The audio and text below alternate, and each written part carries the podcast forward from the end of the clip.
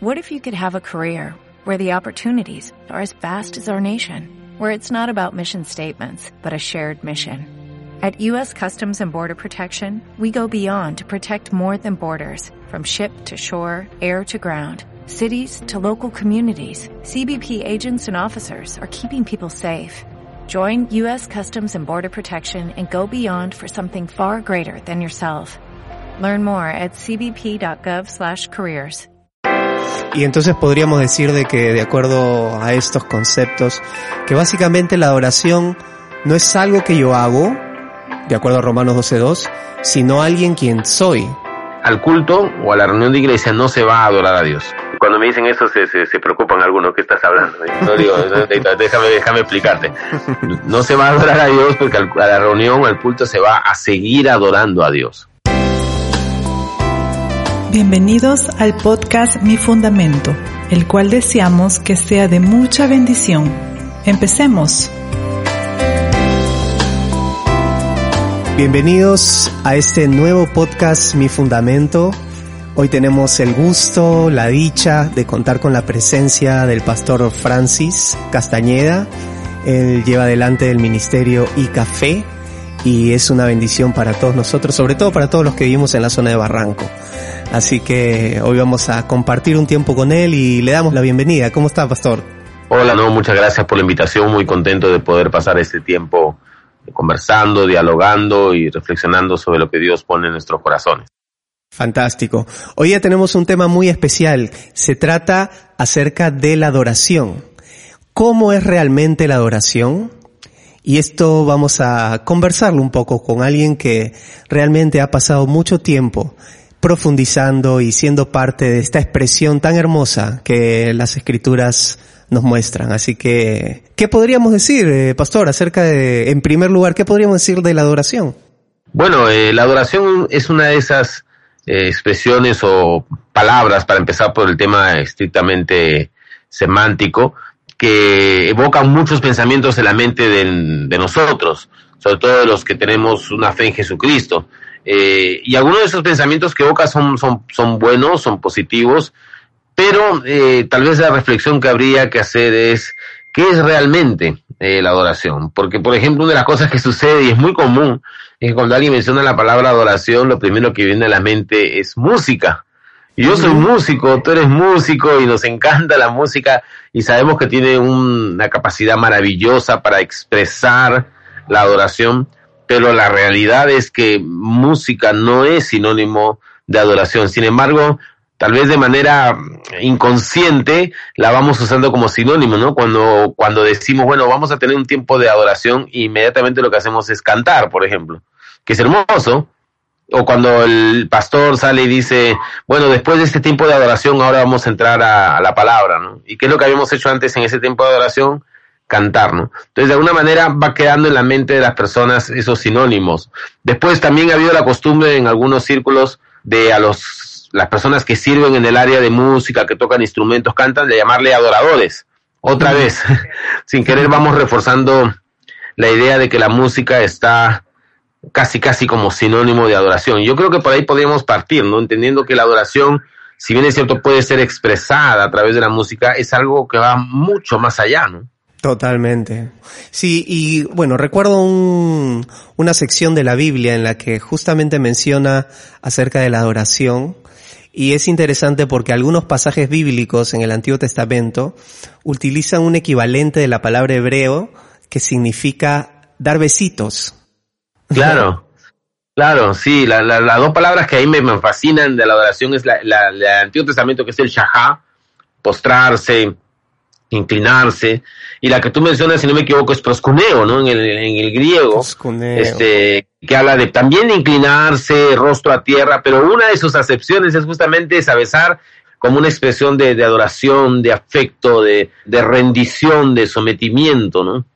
Totalmente, totalmente. ¿Y cómo podríamos, digamos, mejorar nuestra adoración? ¿Qué herramientas podríamos utilizar para ir alineando nuestro corazón a la adoración?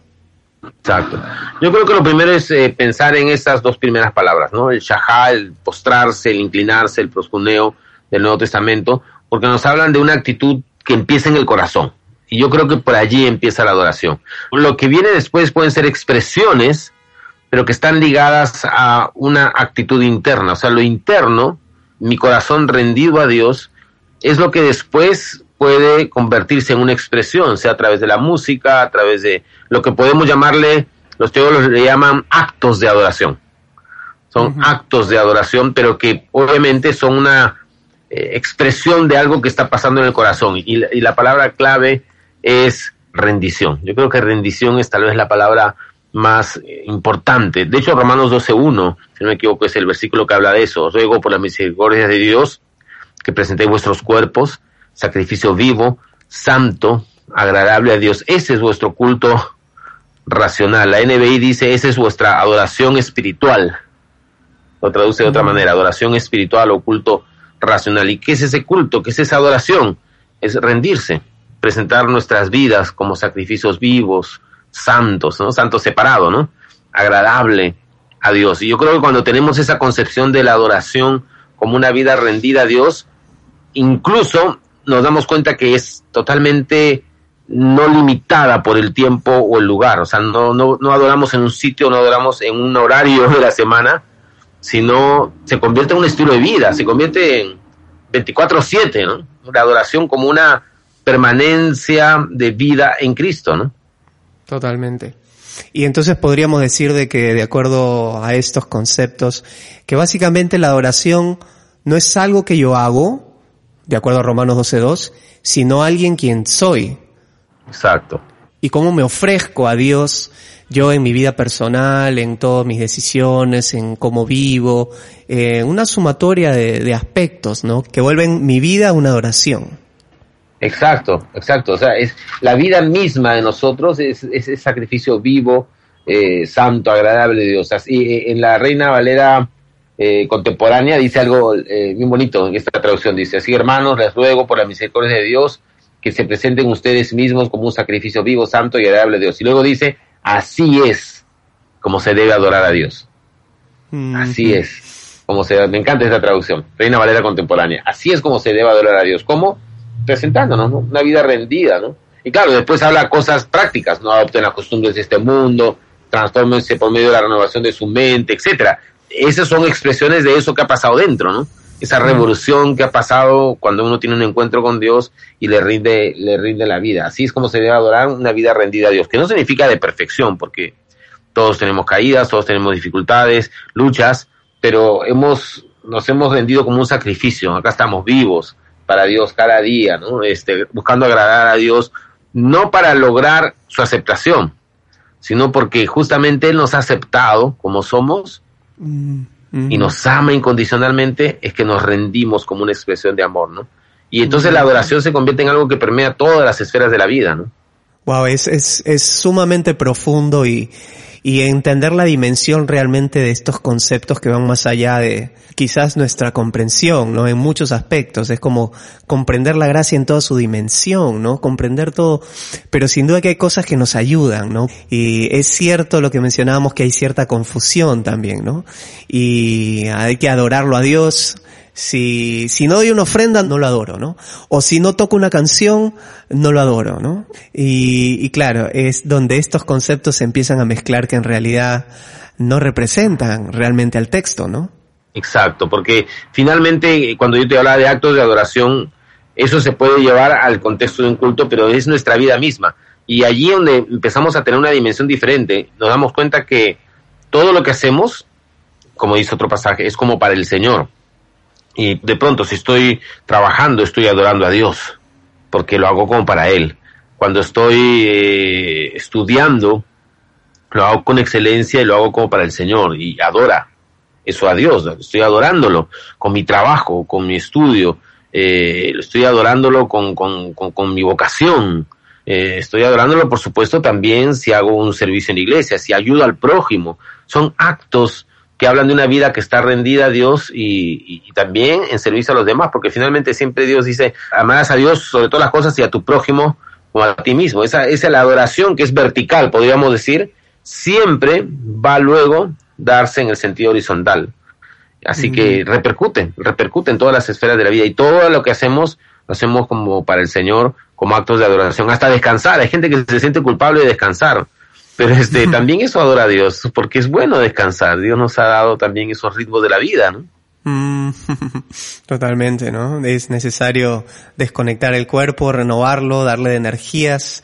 Pero qué interesante, qué interesante. Entonces, ¿dónde podríamos poner la música en todo esto? ¿Qué participación tiene? Porque de alguna manera la música también genera un clima en el sentido de mi aproximación a Dios.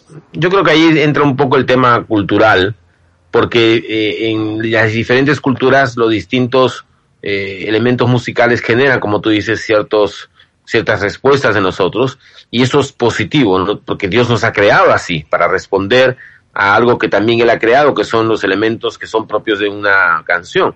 Eh, y si eso, que es bueno, se combina con este previo, que es una adoración de una vida rendida, eh, entonces se completa. Yo siempre digo algo, al culto o a la reunión de iglesia no se va a adorar a Dios.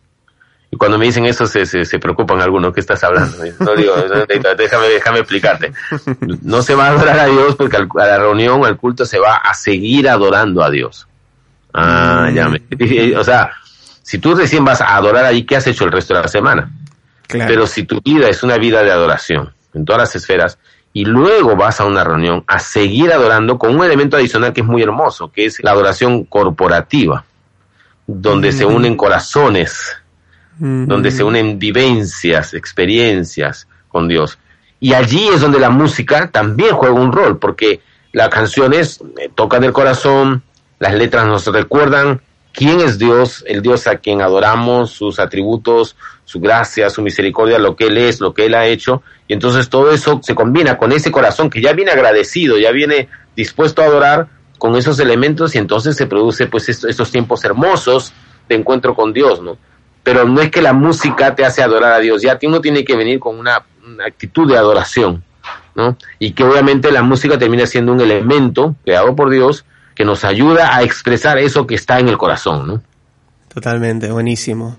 Y es parte de este servicio, esta vida abnegada, digamos, en, y es una vida rendida, ¿no? Principalmente a Dios, en amor, ¿no? Y en servicio. Y interesante, ¿no? Porque en el Antiguo Testamento vemos la imagen de Jesús en diferentes partes, ¿no? Y en Marcos vemos cuando el Señor se revela a sí mismo, ¿no? Y dice que veréis al Hijo del Hombre venir en las nubes, ¿no? Y hace una referencia a Daniel 7. Y esa palabra que aparece ahí en Daniel 7, que dice que toda lengua confesará y toda nación lo servirá, dicho sea de paso, nadie más puede ser adorado ni servido más que Dios y Jesús se la atribuye a sí mismo. Esa palabra es interesante porque es letruo en griego, en la Septuaginta, y también pelag, incluso en arameo, ambas palabras que implican adoración y servicio, ¿no? Se la atribuye únicamente a Dios. Y es la misma de Romanos 12.1, cuando esto que se traduce como culto racional o adoración espiritual en la NBI, es la treya, es la treyo. Entonces, este, que es la que se usa para servicio, para ese, una palabra de uso común en ese momento, ¿no? De ahí viene liturgia, la palabra liturgia que se usa, claro, se usa la palabra liturgia, ¿no? Pero dices, ¿qué es eso? No, en liturgia son los actos de adoración, son los actos de servicio. De hecho, algunas iglesias a su reunión le llaman servicio, ¿no se dan cuenta? Servicio de adoración. Claro, totalmente, porque en definitiva es eso. Y viene de esa palabra, es un servicio, Dios, pero que obviamente es una expresión de una vida no es aislado, ¿no? No es aislado, no, no es. Romano 12, uno no dice, os ruego que presente vuestros cuerpos en sacrificio vivo, santo, agradable a Dios el domingo en la mañana, ¿no? en el local de la iglesia. No, o sea, es un estilo de vida, ¿no? Claro, y ahí es una evidencia. Ahí podríamos ir a la carta de Santiago, donde nos habla de las evidencias de la fe, digamos, ¿no? Y digamos de que un servicio ir a un servicio y participar del servicio y participar de, de la reunión un domingo, es una evidencia, es una muestra, ¿no? De, de esta adoración.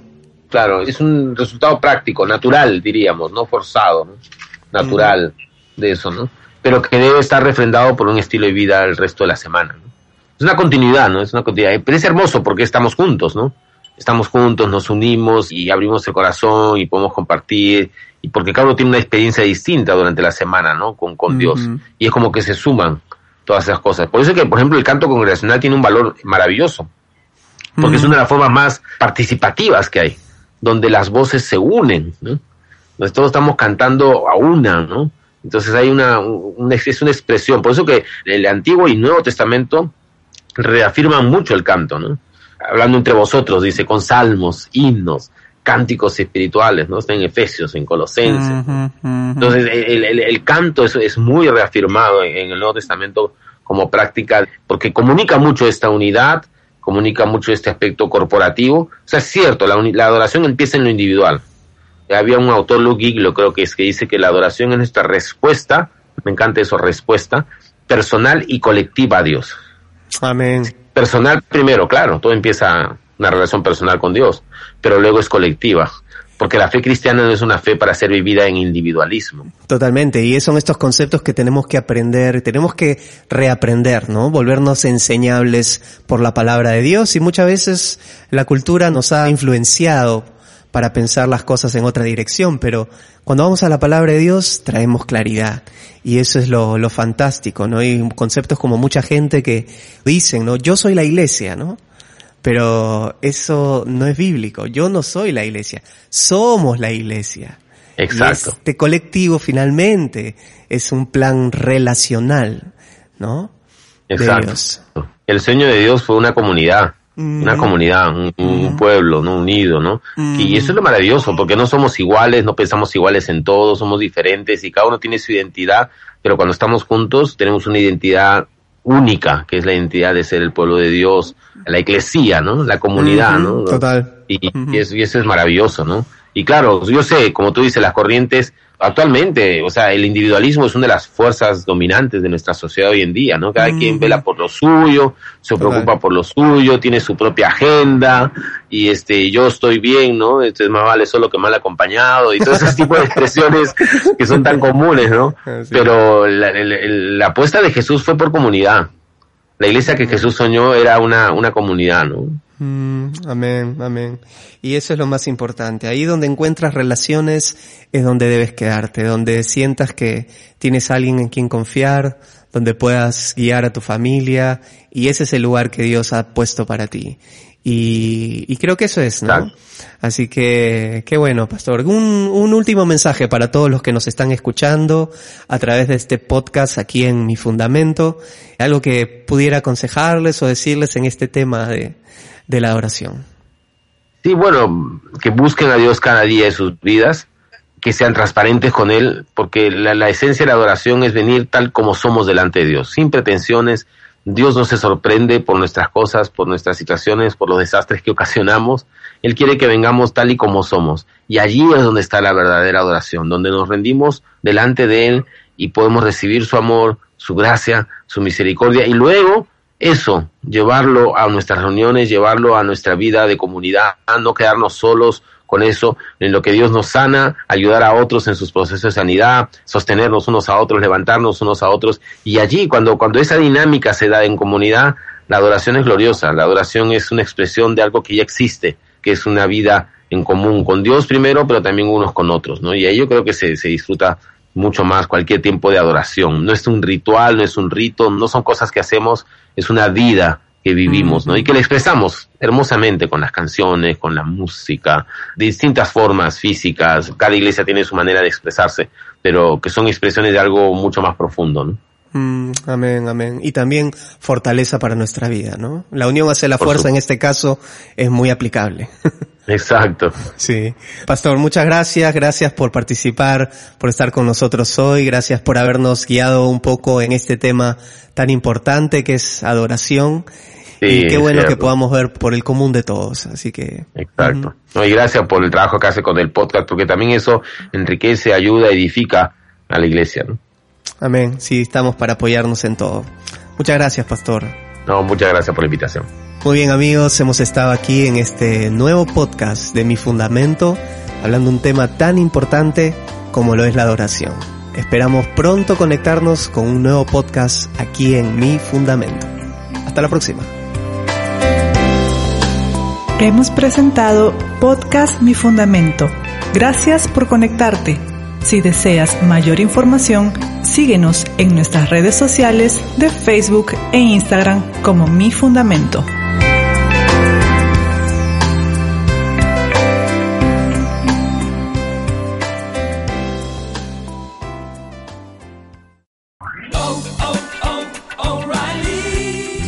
¿Necesitas ayuda? En O'Reilly Auto Parts te ayudamos. ¿Necesitas algún consejo? Te aconsejamos. Nuestros profesionales en autopartes están siempre disponibles para ayudarte a encontrar lo que necesites. Excelente servicio al cliente es solo una de las ventajas que ofrece O'Reilly Auto Parts. Los profesionales en autopartes. oh, oh, O'Reilly.